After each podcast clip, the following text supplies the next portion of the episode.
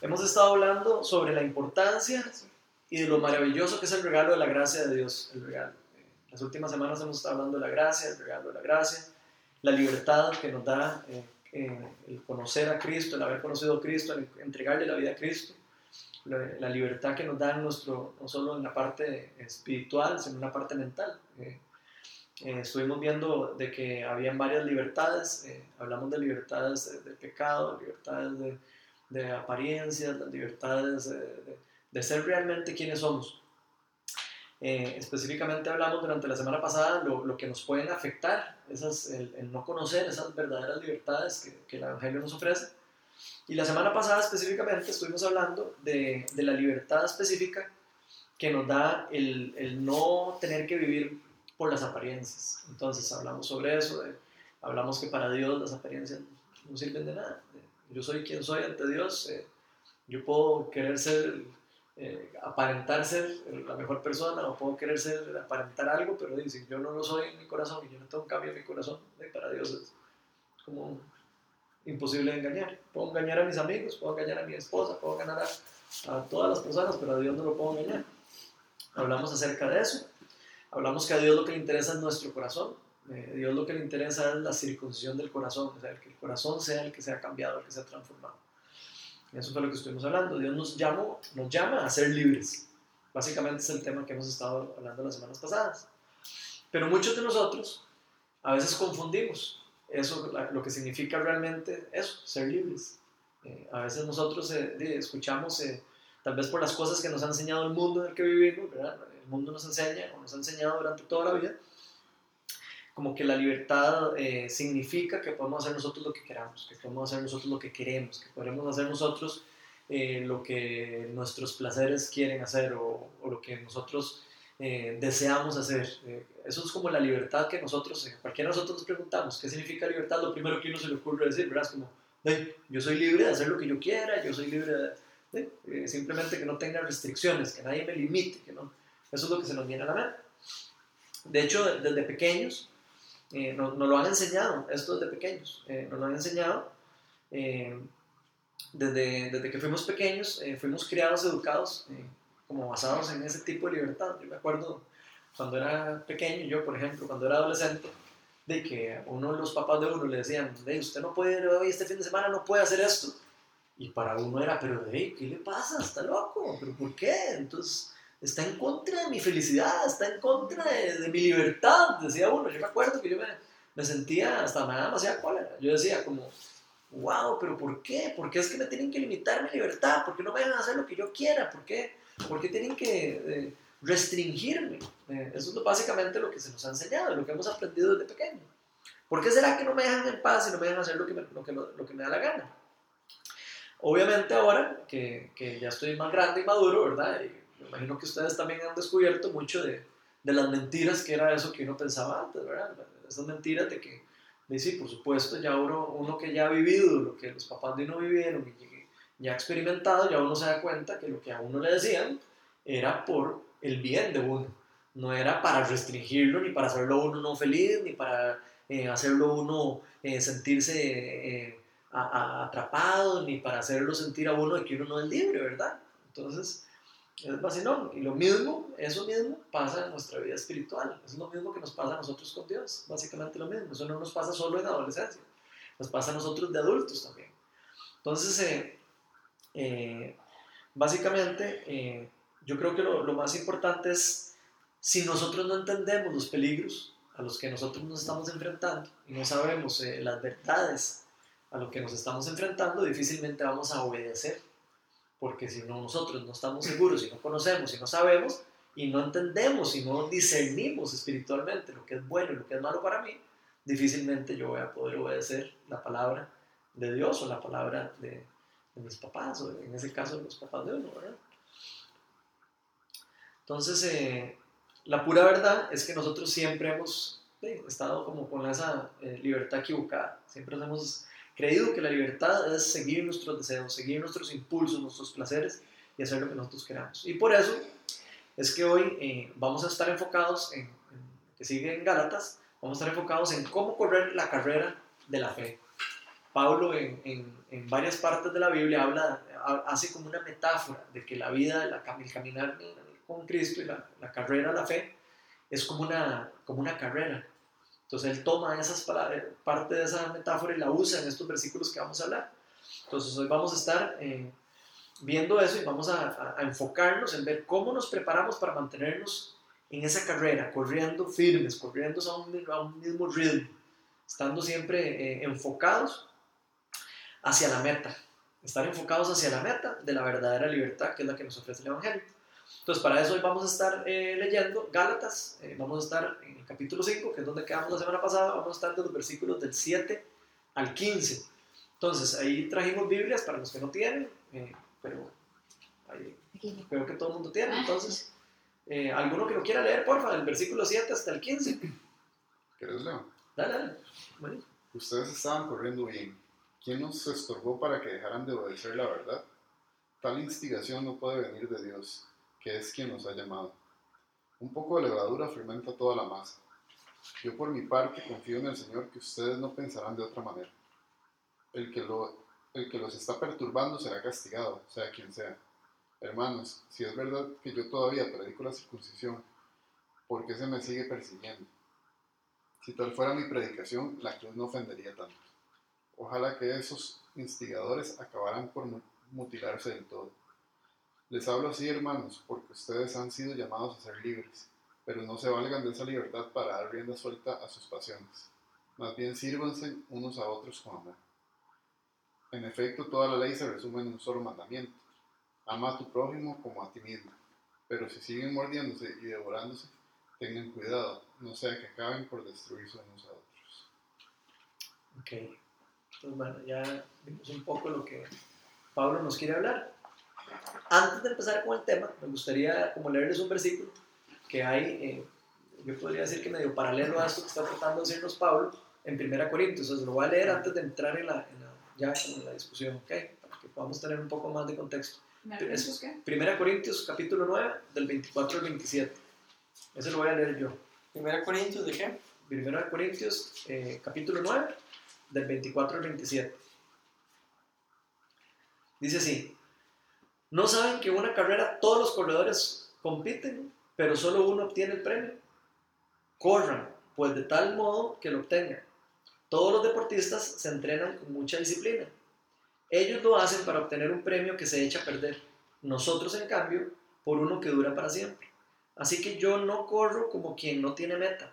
No lucho como, como quien no lucho como quien da golpes al aire, más bien golpeo mi cuerpo y lo domino, no sea que, después de haber predicado a otros, yo yo mismo quede descalificado. Este versículo lo quiero leer para que más o menos vean la, como el paralelismo de la metáfora que se usa en varias partes del, Nuevo Testamento acerca de la carrera, la fe y, esto. Entonces, la, la primera pregunta que, que, me gustaría como tirar al grupo es, pensemos en esta, en esta metáfora que está usando Pablo, porque por algo la usa.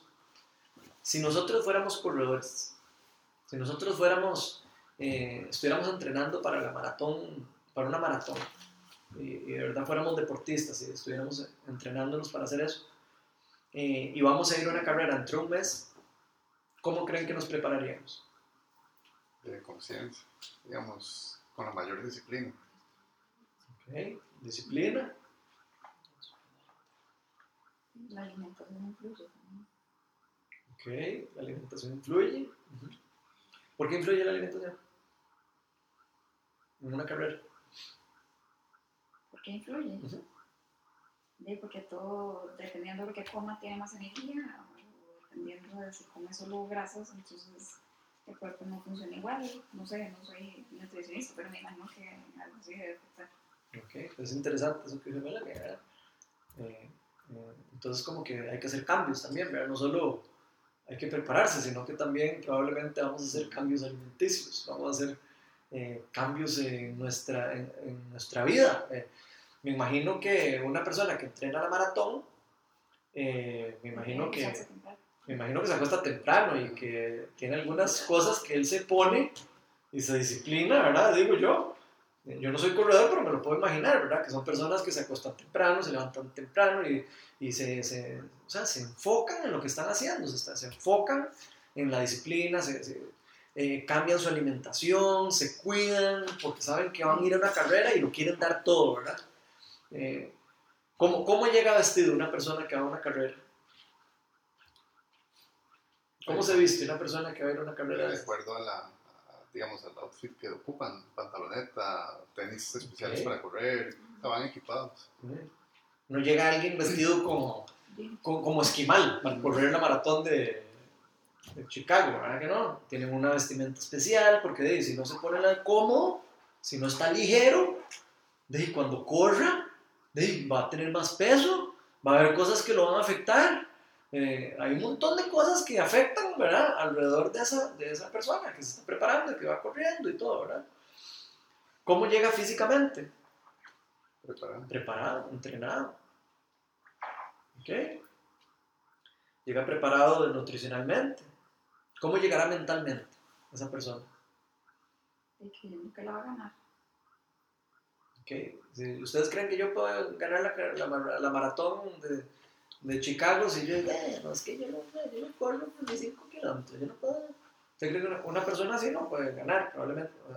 Obviamente una persona que va a correr una carrera de esas va mentalizada en que yo voy a aguantar hasta el último minuto y, y, voy a hacer esto y el otro y no voy a correr eh, tal cosa. O sea, se preparan mentalmente y psicológicamente dicen, yo voy a lograrlo y esto es lo que yo me he preparado y esto es lo que yo voy a hacer. Entonces vean qué chiva cómo esto se, se compara mucho con la vida espiritual, como, como Pablo lo está usando como una metáfora de lo que hacemos en la vida espiritual. Y yo me pregunto, cuando, cuando una persona se mete en la carrera de esas y dicen en sus marcas, listo, fuera, sale corriendo para el otro lado. O sale corriendo para, no sé, para donde le da la gana. No, ¿verdad? Obviamente que no. ¿Para dónde corre una persona que va corriendo? Sí, yo creo que a la meta. Ok, entonces, conocen el camino desde antes. Ok, entonces ya saben a dónde van. Eso es importantísimo, saber a dónde voy, a dónde es la meta, y ahí es donde yo corro. Yo voy para allá, no voy a correr para un lugar diferente donde está la meta, porque entonces ahí estamos mal, ¿verdad?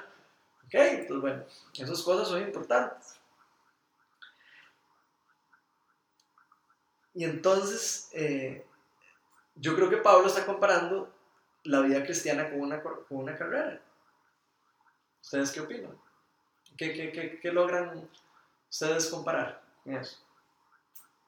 ¿Qué, qué, similitud pueden imaginarse? Por lo menos de, lo, de la parte que han corrido, la parte que, porque todos vamos corriendo, ¿verdad? Hay que prepararse, hay que alimentarse.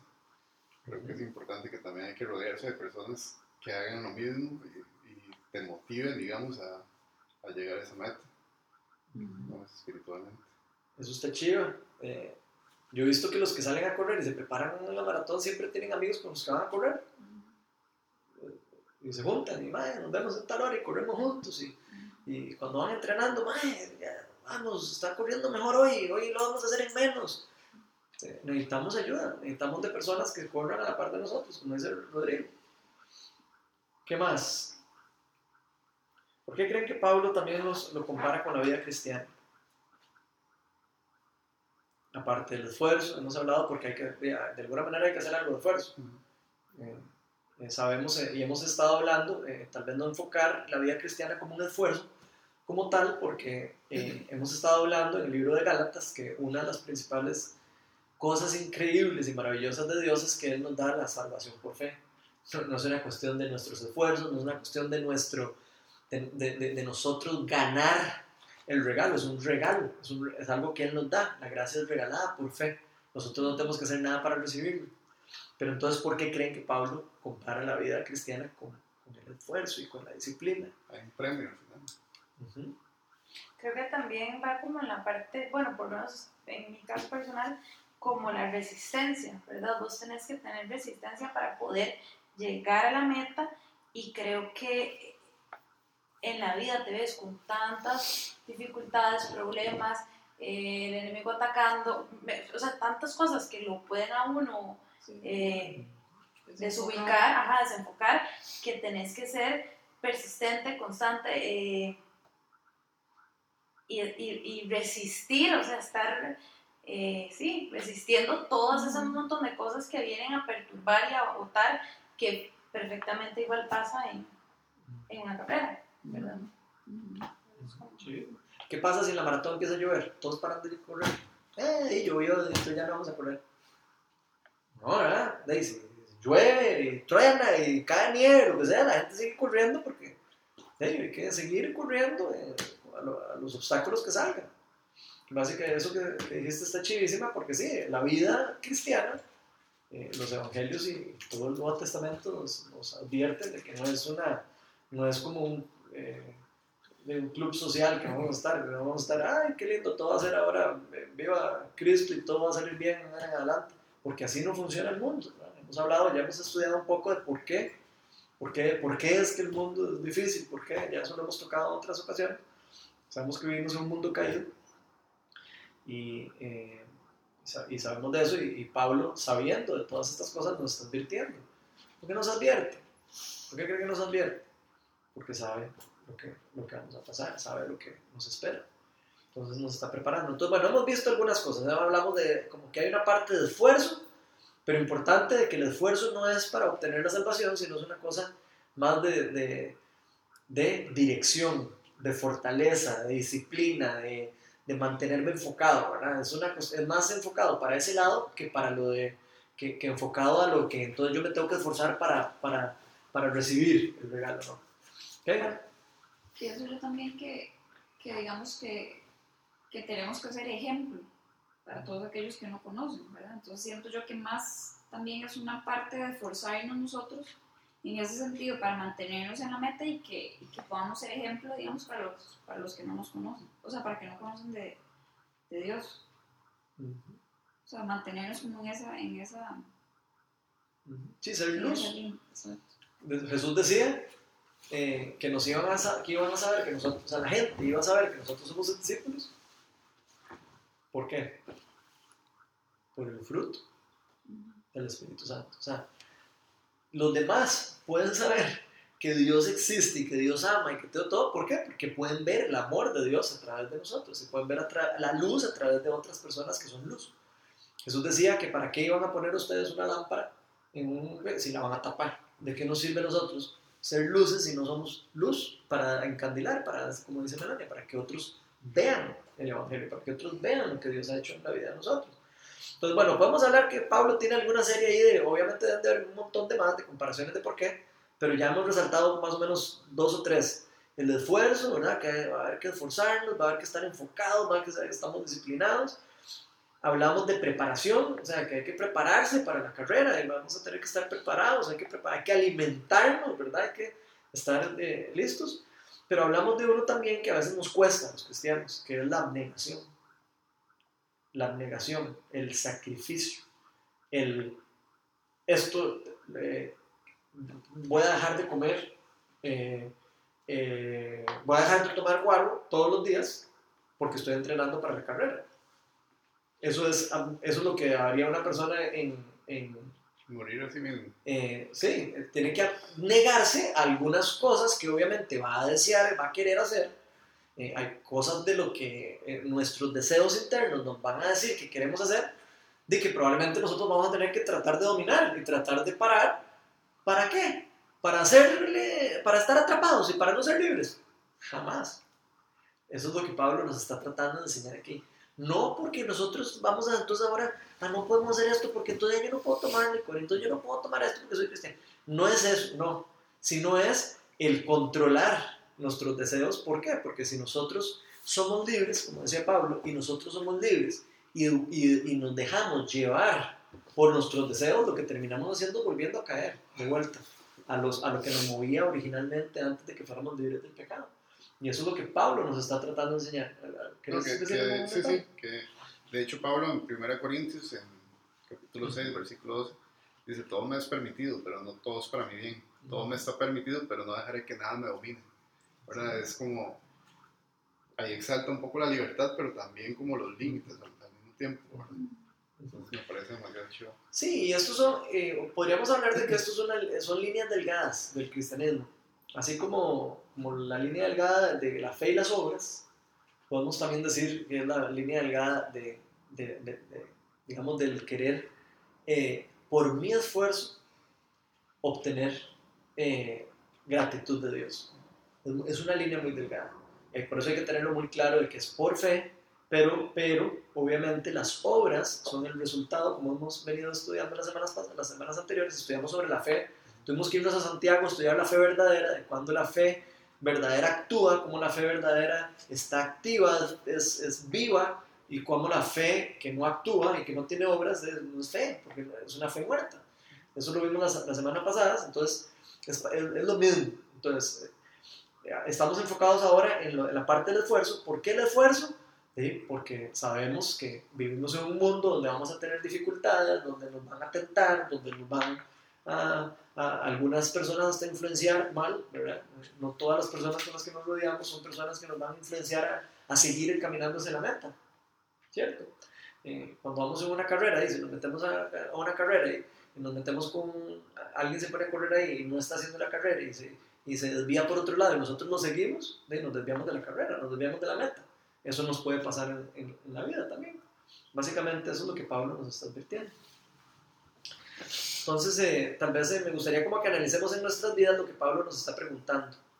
Porque Pablo está hablando de estorbos, está hablando de obstáculos, está hablando de dificultades. Él dice ahí, pero ¿qué les pasó si estaban corriendo bien? Dice en el versículo 9. Pero de ahí, no, ustedes estaban corriendo bien, llevan caminando para la meta y ahora, que, ahora los veo y están caminando ahí para otro lado. ¿Qué les pasó? ¿Qué es lo que se está pasando? Hemos estado hablando eh, lo que estaba pasando en, en- en- ahí en, Galacia, ¿verdad? Lo que estaba pasando era que personas eh, estaban predicando un evangelio diferente al que Pablo les había predicado, que era el verdadero evangelio, por decirlo de alguna manera, eh, el verdadero ver- evangelio de, de- de la, de la gracia. Y habían personas que estaban obligando personas eh, que eran judíos, que se estaban, eh, perdón, gentiles que se habían convertido al, al, al- cristianismo, que los estaban obligando a ser judíos, estaban obligándolos a hacer un montón de ritos, un montón de cosas que no, que no tenían por qué. Entonces, básicamente, eso es lo que estaba pasando en el contexto. ¿Quién los estorbó? ¿Y qué cosas nos pueden estorbar a nosotros el día de hoy? ¿Qué cosas creen que a nosotros nos pueden estorbar el día de hoy? Que nos pueden alejar de la carrera, de la meta. Hay un montón de del trabajo. eh, hay un montón de excusas, digamos, que nos alejan de.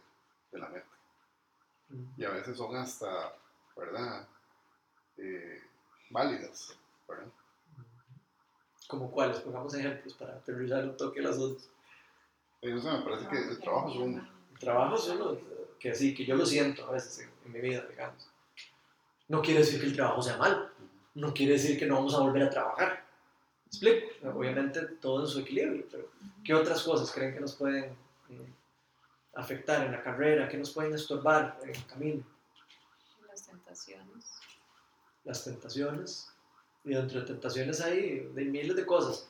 Malas amistades, eh, eh, estar viendo cosas que no, que no debería haber, estar eh, abusando de, alcohol o estar abusando de cosas que yo sé que me pueden, de que me pueden poner a mí a actuar de una forma que no es correcta, eh, que me pueden hacer, eh, de hacer alguna cosa mala, hasta inclusive drogas, por ejemplo, o algo que me pueda de verdad, de- uno una droga, uno puede hasta dañar a una persona, sí, eh, una tontera, ¿verdad? Cualquier tontera que uno diga. A mí me, me- me ha pasado miles de veces con, el alcohol, cuando era, eh, cuando- más cuando tomaba hace mucho tiempo, tomaba licor, a veces uno sí, hacía cosas que uno decía, "Ay, pues, coño, ¿para qué hice esto? Cosas que las que uno se puede arrepentir después, ¿verdad? Entonces, eh, parte de, toda, de todo el conocimiento también es tratar de no volver a caer en las mismas, en las mismas piedras, ¿verdad? En los mismos problemas. ¿Qué otras cosas eh, creen que nos pueden De las pruebas, tal vez, porque mm, depende de la prueba que la persona pase, va a decidir, puede tomar el camino correcto o, o no, ¿verdad? Es prueba, entonces, ok, eh, no sé, me quedé sin trabajo. Ah, no, Dios me dejó sin trabajo, no me interesa, me voy para allá. Y, y- y di, Dios está probando, a ver, ¿vas a confiar en mí? Tal vez tengo algo, probablemente si está alineado a la voluntad de Dios va a tener algo mejor, Dios para él. Pero eso creo que las pruebas muchas veces alejan a las personas de hacia donde Dios quiere llevar. Podríamos decir, en la analogía con la carrera, podríamos decir que las pruebas son como obstáculos, ¿verdad? Que pueden aparecer durante la carrera. ¿eh? ¿Y qué vamos a hacer? ¿Nos quedamos pegados en el obstáculo o nos lo brincamos y seguimos corriendo? Prácticamente que es la actitud, ¿verdad? Que nos está diciendo Pablo. Eh, obstáculos en la carrera. eh, muchas personas empiezan a correr bien eh, y de repente se paran de correr o pasan una prueba o un problema o algo pasa y, y simplemente dicen, ya yo no puedo llegar. Mejor, mejor ni llego ya. Ya no llego al estudio, eh, ya voy 10 minutos tarde. ¿Ya para qué? Parece mentira, pero es que son cosas que nos pasan. ¿Cierto o no? Se lo puedo decir, digamos, por ahora, de que ¿para qué voy a llegar? Si yo voy a llegar ven, y ven que no se perdieron. Al final, no somos así, nosotros en la vida, en realidad.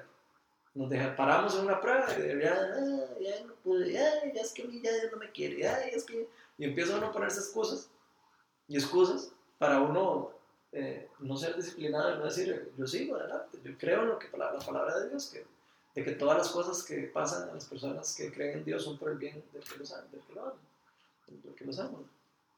¿Qué piensan de eso? Y también es como, ¿verdad? Como qué tan fuerte está tu fe.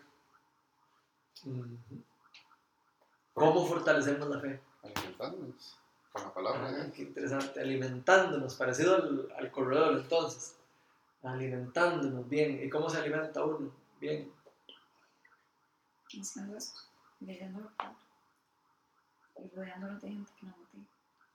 Teniendo intimidad, ¿verdad? Con el Señor, porque también es como importante. Yo creo que es lo más importante. ok, están diciendo cosas interesantes. Yo diría que siendo obedientes puede ser una clave. Siendo obedientes a la palabra de Dios, porque cuesta ser obediente. Yo voy corriendo por aquí, voy aquí, ok, yo sí, hago caso de lo que Dios me está diciendo. Pero es tan fácil decir, ay, yo esto no voy a hacer caso. Esto yo me lo voy a brincar. Qué pereza. Esto, esto, no, esto no es para mí. Esto, esto, mejor esto no.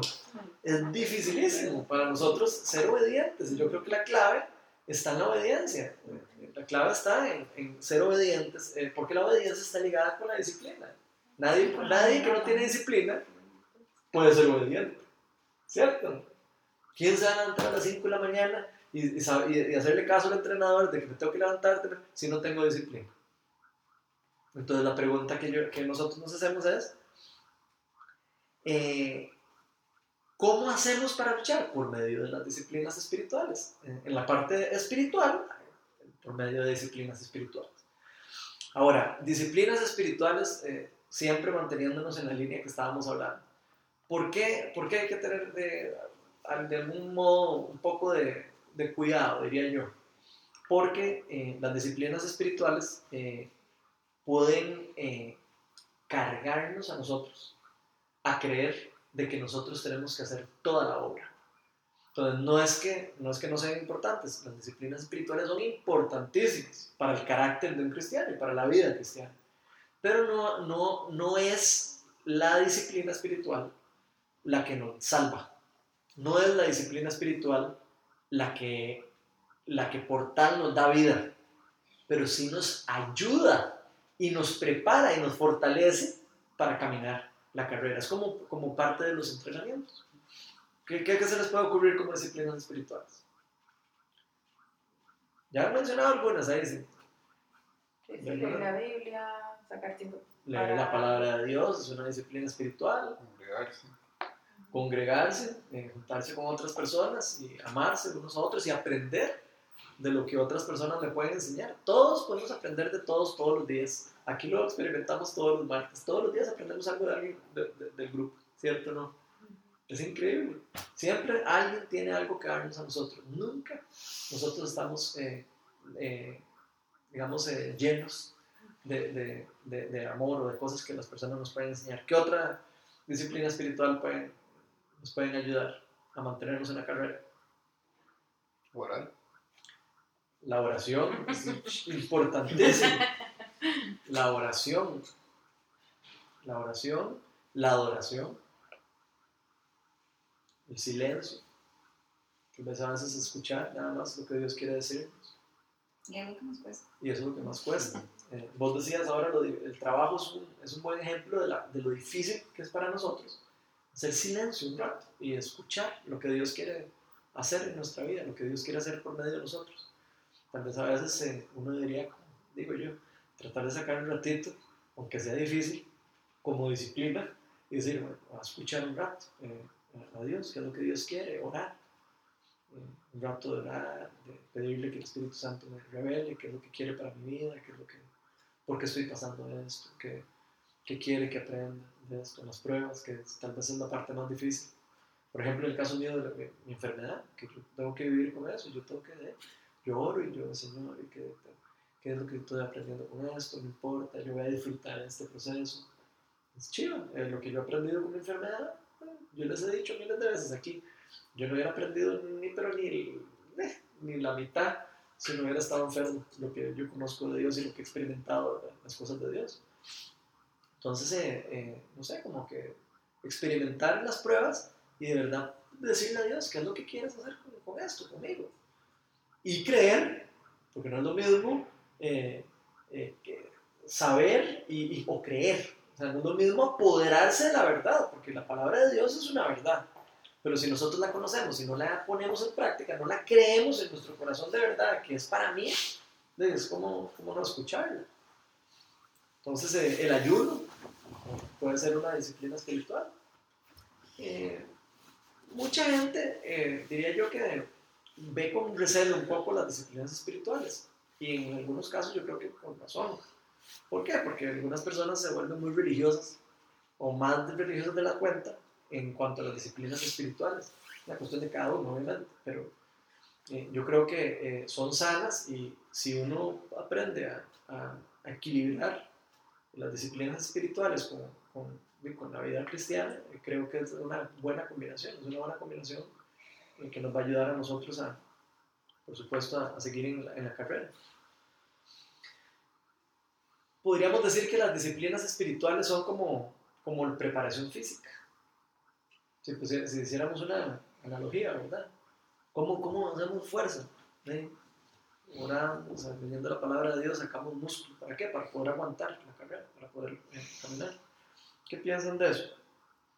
¿Alguna vez habían pensado ustedes en que el orar y el, el, ayuno y el, eh, no sé, y el congregarse podría ser como, como algo que me está disciplinando, de- eh, fortaleciendo? de- ¿Alguna vez lo habían visto así o no? Nunca lo habían pensado de esa manera. Tal vez es algo que uno no piensa como, como algo diario, pero sí me ha pasado, digamos, o sea, por, e- por experiencia me ha pasado que a veces estoy súper bien orando y leyendo la Biblia y todo, pero entonces tengo como más presente las verdades de Dios, entonces digamos cuando, no sé, cuando llega alguna mentira como que me da miedo o algo, ¿verdad? Y que me asusta que me da ansiedad o lo que sea,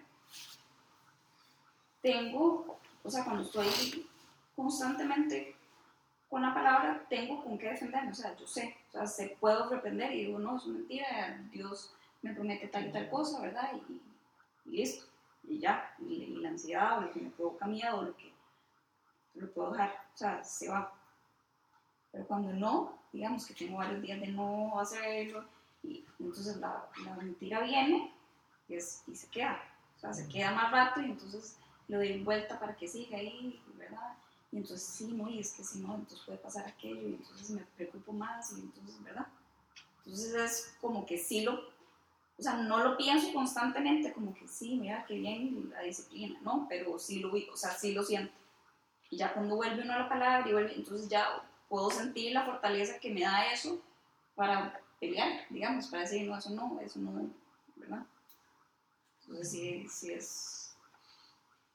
Por ejemplo, una, una disciplina que a mí siempre me ha parecido, digamos, yo soy sincero, que siempre me ha parecido así como, y madre, qué difícil, aprenderse de memoria los versículos. Cosas que, digamos, yo no practico mucho, sinceramente, pero se los pongo como ejemplo. Para mí es yo no puedo, yo tengo el cerebro de chorlito, yo no puedo aprender las cosas, me cuesta demasiado. Pero, ¿por qué creen que sería buenísimo aprenderse los versículos de memoria? Y para reprender mentiras, digamos. Ujú. Ok. Es, es como súper práctico. De hecho, Súper práctico. yo estaba en una charla de John Piper y hablaba sobre eso, que, que Ok. duró no sé cuántos años en memorizarse o sea, las cosas más importantes de la vida. Ok, qué un chido. consejo y no sé, una oración. lo- Ayer estábamos oyendo que, no, bueno, no sé si fue ayer, que decía que cuando, sí fue ayer, que si estás orando, estar dan- dando las, eh, diciendo las cualidades que tiene Dios y las promesas. Entonces, Dios eres bueno y tu palabra dice que, ta, ta, y ahí tiras el versículo, entonces yo me agarro de eso para mi vida, ta, ta, ta, ¿verdad? Entonces, como, O sea, ¿qué conocer es lo la, que vos decís? con- conocer la palabra. La palabra de Dios dice que la palabra de Dios es como una espada en la armadura, ¿verdad? La espada de la palabra. ¿Qué pasa si yo no tengo la palabra? No tengo que- con qué atacar. Y con qué defenderte. Eh, eh, podría defenderme con la fe, que es el escudo, y de alguna manera yo me puedo defender, pero si yo no tengo la palabra, yo no puedo atacar. Si a mí me, eh, no sé, eh, imagínense un endemoniado o algo, ¿cómo hago yo para pelear con un endemoniado? No puedo, eh, no tengo palabra para, para atacar, no puedo hacer nada. Es, es importantísimo.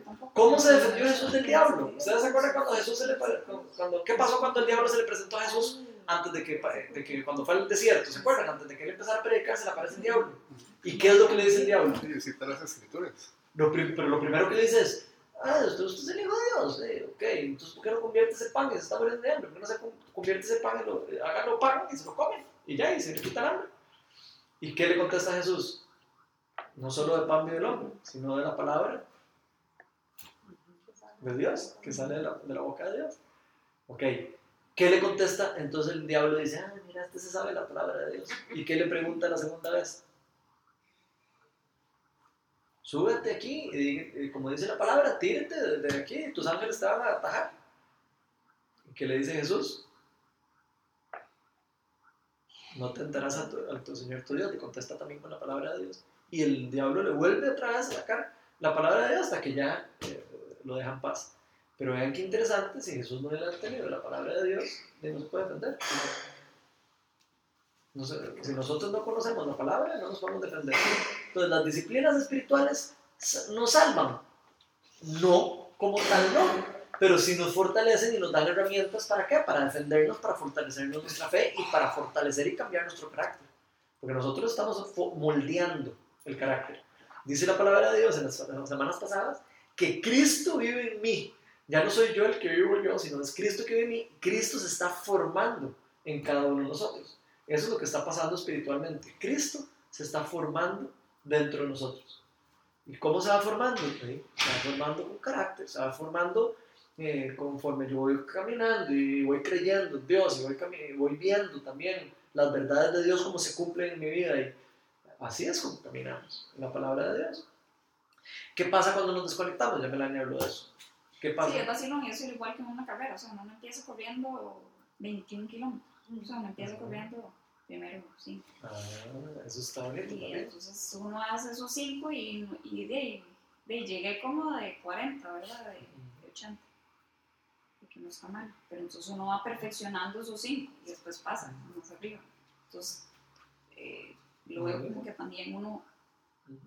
¿Y qué nos dice Pablo de eso? Y corran como para ganar la carrera. O sea, sí, obviamente todo es un proceso, uno empieza y todo, pero Pablo nos dice, sí, pero hay que correrla como, que, como para quererla ganar, ¿verdad? No, no, no como, "Ay, voy", como mediocre, hay que quererla ganar, porque estamos eh, de verdad corriendo para llegar a la meta, para llegar a una meta que permanece, no para algo que se va a, a- deshacer en el tiempo como una carrera real, ¿verdad? Que ganamos un trofeo y el trofeo es muy bonito el trofeo, pero eh, nos morimos y ya está listo. En esto estamos peleando por un trofeo eterno. Y ahí es donde entran como la gente que está a mitad y mitad. Es, ¿Verdad? Que estás diciendo como no correr mediocremente, es como, bueno, estoy con pie al mundo y otro va adentro.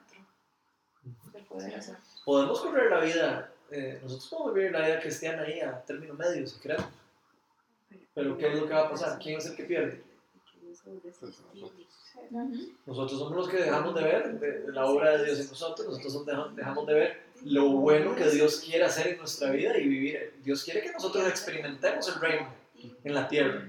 Por algo dejó el Espíritu Santo, si no, no era, no era derramado el Espíritu Santo. Era nada más venido Cristo, si era muerto Cristo, resucita Cristo y ya todos estamos salvos. No. Sí, pero no, Él dejó el Espíritu Santo para que, como herramienta para que nosotros experimentemos su poder, experimentemos su amor, llevemos el amor a otras personas, para que el Espíritu Santo nos vuelva a meter en el camino cuando nos salimos. Estamos saliendo, el Espíritu Santo nos, nos dice, no, esto ya, no me gusta, verte sendar. Ya ni siquiera somos nosotros, es el Espíritu Santo en nosotros el que nos dice y el que nos recuerda eh, cómo, cómo, Dios quiere que vivamos, cómo es que Dios quiere que, que hagamos las cosas. Yo puedo decirle no al Espíritu Santo, ¿cierto? No, estoy en libertad. Como dice Pablo, nosotros todos tenemos libertad para hacer lo que queramos, pero eh, no es la verdadera libertad. Yo puedo vivir mi vida creyendo que soy libre y estando atrapado en el pecado. A puedo ser libre y vivir, e, experimentar lo que Dios quiere para mi vida en este momento, en este, en este tiempo. Llevarme una pizca de lo que voy a experimentar cuando llegue al, al, al, cielo, cuando esté en la vida eterna. Bueno, pero ahí, bueno, yo siempre he tenido como un, no sé, como, como un concepto de que también las disciplinas eh, espirituales te pueden llegar a ser poco libre, digamos, cuando se convierten en religiosidad, ¿verdad? Entonces es, es, un tema como es complicado. sí, esa es la línea delgada que yo estaba explicando, pero sí, es súper evidente. ¿Por qué, ¿Por qué creen que puede perder una libertad? De hecho, Pablo, en los versículos anteriores que estudiamos las semanas pasadas, él hablaba, una de las libertades que hablamos, es que ustedes no, vinieron, pero la libertad, una de las libertades es la libertad de la ley.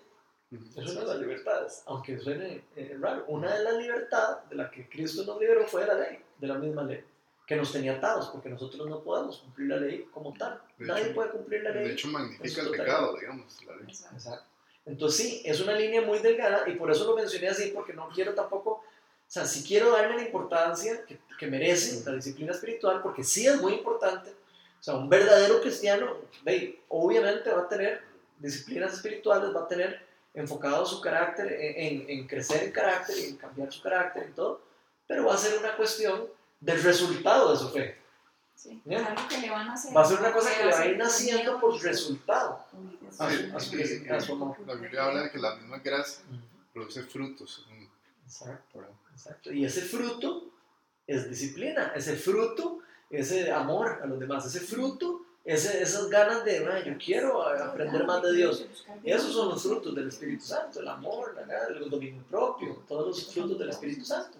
Entonces sí, pero sí, sí hay que tenerle cuidado, por eso le digo, lo que pasa es que no me gusta tampoco así como, hay que tenerle cuidado porque entonces uno como que sataniza eso y tampoco, ¿verdad? Sino hay que, hay que verlo como, como realmente es. Es una herramienta que me fortalece, que me ayuda, pero no es la que salva. O sea, el que llore todos los días en la mañana no me va a hacer más o menos salvo. No me va a hacer más o menos querido por Dios. Nada, en absoluto. Dios me ama a mí porque ve a Cristo en mí. Dios me ama a mí porque el Espíritu Santo está en mí. Y ya no vivo yo, sino que vive Cristo en mí. Ya yo no soy yo, no es Ronald al que Cristo ve, al que Dios ve. Dios ve a Cristo en mí. Y por eso es que Él perdona mis pecados. Porque yo, Ronald, no puedo cumplir la ley, pero Cristo sí. Y ese es el, el, intercambio que hay espiritual entre cuando uno pone la fe en Cristo, uno dice, yo creo que Cristo murió por mis pecados y, y creo que eh, al creer en Él, mis pecados son perdonados.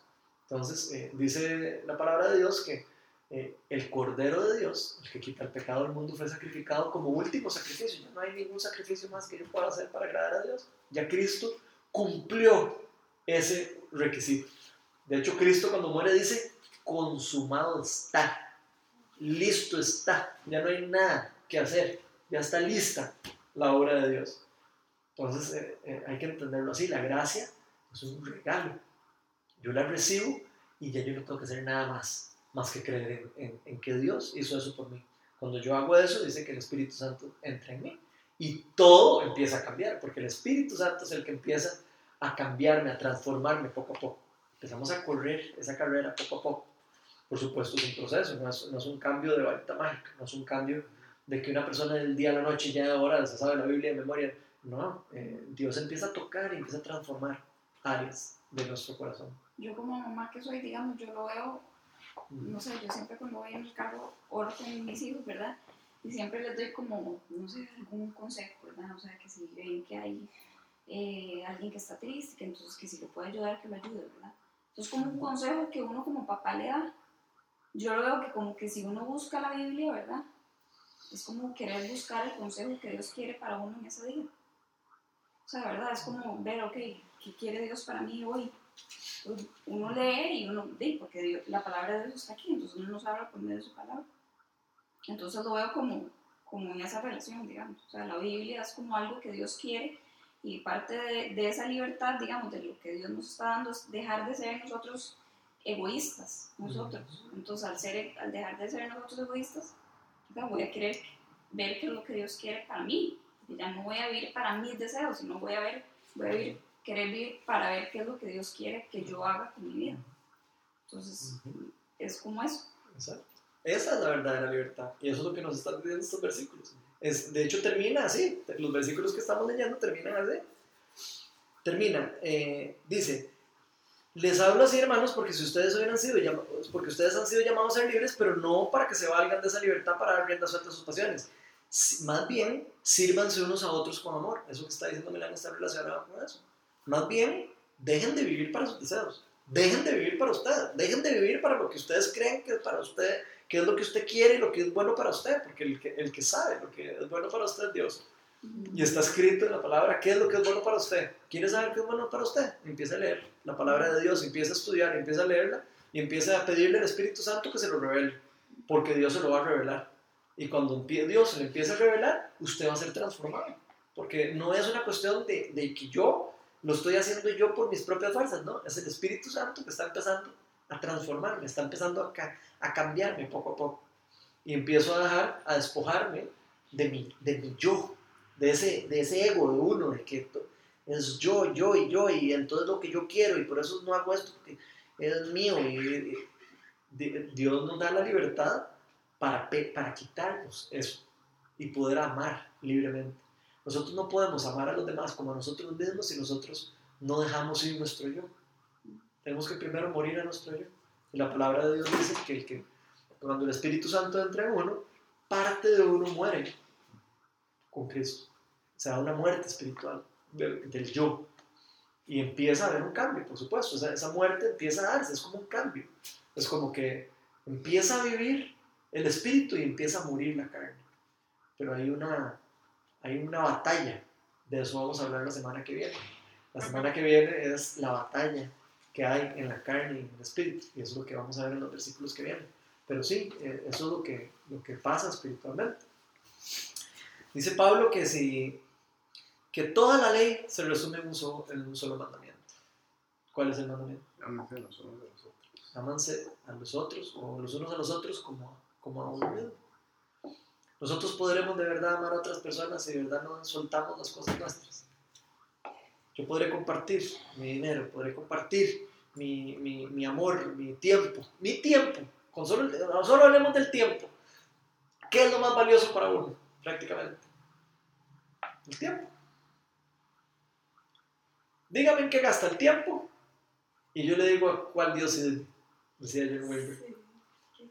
Díganme eh, eh, o enséñeme en qué gasta su plata y yo le digo a cuál Dios sirve o a quién sirve usted o a cuál ídolo eh, sirve usted. Con solo en qué, usted en qué invierte su tiempo y en qué invierte su plata. Yo le puedo decir a cuál ídolo es al que usted está entregado y a cuál es el Dios que usted sirve. Entonces, wow, es- a mí me choca eso, ¿verdad? Cuando alguien le dice eso y lo confronta con la palabra así, uno dice, wow, de verdad he muerto yo a, a- a mí. Y, y qué chiva, ¿verdad? Poder de verdad entregarle a Dios eso, qué chiva. Y eso es parte de lo que quiero que oremos hoy, que, que oremos eh, eh, en ese camino, en que Dios nos enseñe a romper esa, es como una coraza que uno pone, uno se como que se autoprotege, uno, tontamente, no sé, como que uno tiene miedo a, a todas esas cosas, uno tiene miedo a invertir el tiempo, uno tiene miedo a invertir la plata, uno tiene miedo a, hacer cambios en la vida de por proteger sus deseos, por proteger las cosas que, que desde pequeño yo he aprendido a, a- a creer que son mi verdadera libertad, cuando la verdadera libertad está en- totalmente en otras cosas, más bien en soltar y en vivir la vida para Dios, vivir la vida eh, sin restricción, sin egoísmos. ¿Algún comentario de eso?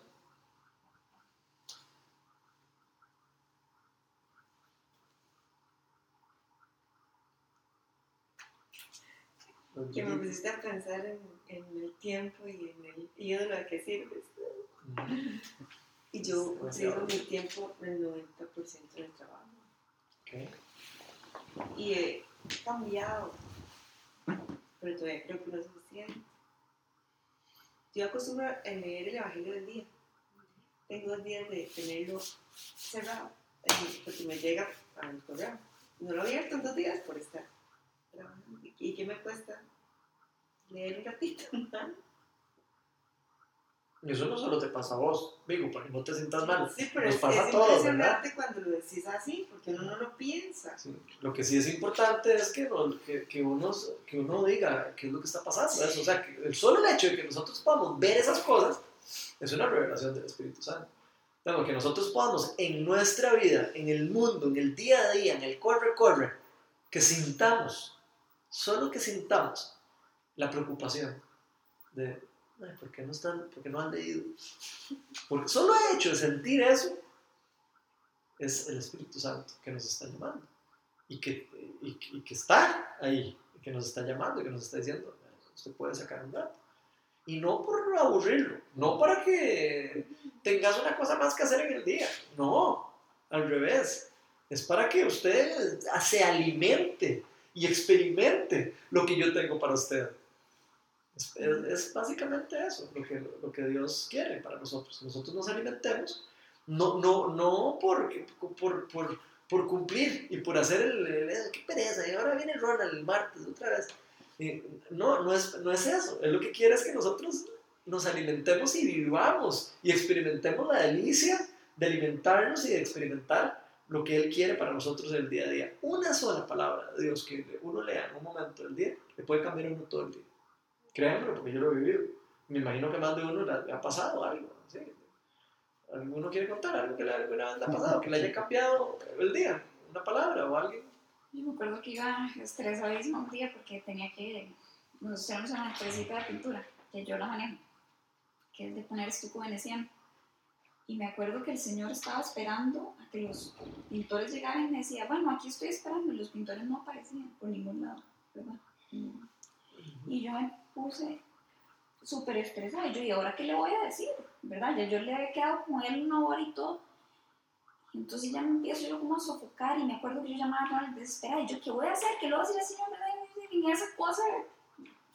Y yo en el carro, ¿verdad? Y yo no. Ya. Y entonces empecé a orar y yo, no, señor. O sea, de verdad, le entrego esto, a ver usted qué hace, tráigame paz a mí y, y yo lo voy a dejar en sus manos, ¿verdad? Al principio, el estrés mío era yo no querer confrontar al cliente y decirle, vea, está pasando esto y esto esto. Pero el Señor me dijo, "Di, usted no puede hacer nada, ¿verdad? ¿Qué va a hacer? Entonces, por lo menos el, cuando oré sentí la paz para poder llamar al cliente y decirle, vea, Señor, qué pena, pero está pasando esto y esto y esto y esto, y no puedo hacer más nada. Ah, no, tranquila, no se preocupe, ¿verdad? O sea, ahí veo donde uno ve la parte donde uno dice, sí, o sea, Para nada, la preocupación, para nada. Todo el mundo. y fue de, fue que fue, la oración fue menos de cinco minutos, donde yo lo que hice fue entregarle al Señor, yo no sé, a ver usted cómo es, ¿verdad? Entonces al final pude ver que al, o sea, al entregarle eso a Dios, ya cambió el ratito, digamos, de sofoque que tenía, que si hubiera hecho, hubiera dicho, no veas que, y sigo con la mentira, ¿verdad? Que era lo que gana tenía de decir para, ¿verdad? Quedar bien, según yo. Entonces ahí lo pude experimentar.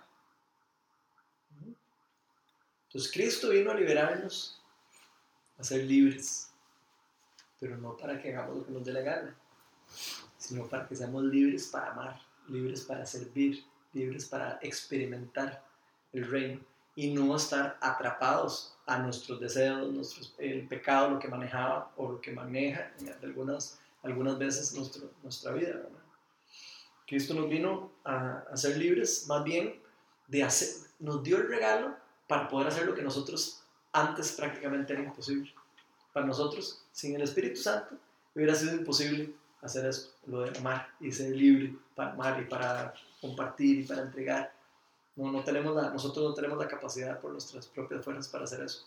Podemos aparentarlo, pero no podemos hacerlo de verdad si no es por medio del Espíritu Santo, si no es por medio de que el Espíritu nos motive y nos empuje. La palabra de Dios dice que el Espíritu de Dios nos empuja a actuar.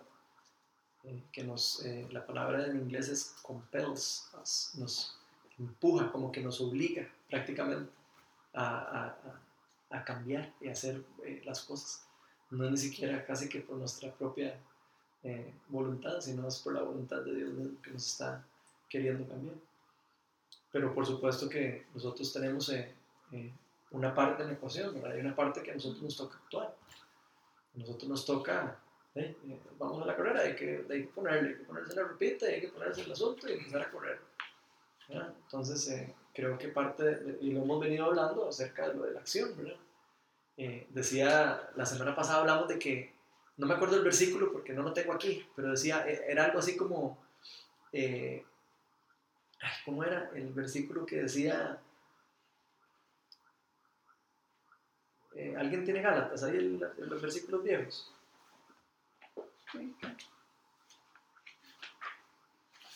¿Cuál? Eh, del, del, 1 al 6. Como el 6. ¿Qué es lo que dice el 6? El 5, el 6. En Cristo Jesús de nada vale estar o no estar circuncidado, porque vale la fe que tú Ahí está.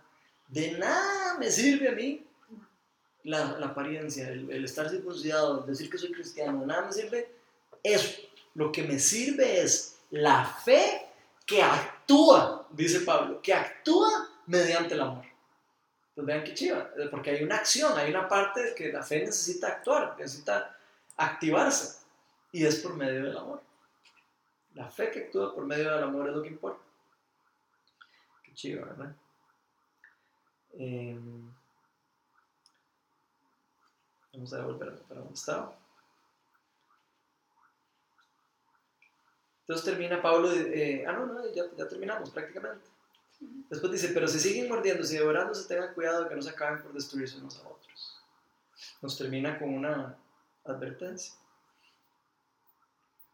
De que no vaya a ser que por seguir en nuestros, eh, corriendo en nuestro, nuestros deseos, en nuestros egoísmos, en nuestras cosas, terminemos nosotros acabándonos unos a otros, quedando atrapados otra vez de vuelta en lo que nos, Cristo nos había sacado. ¿Tienen algún comentario?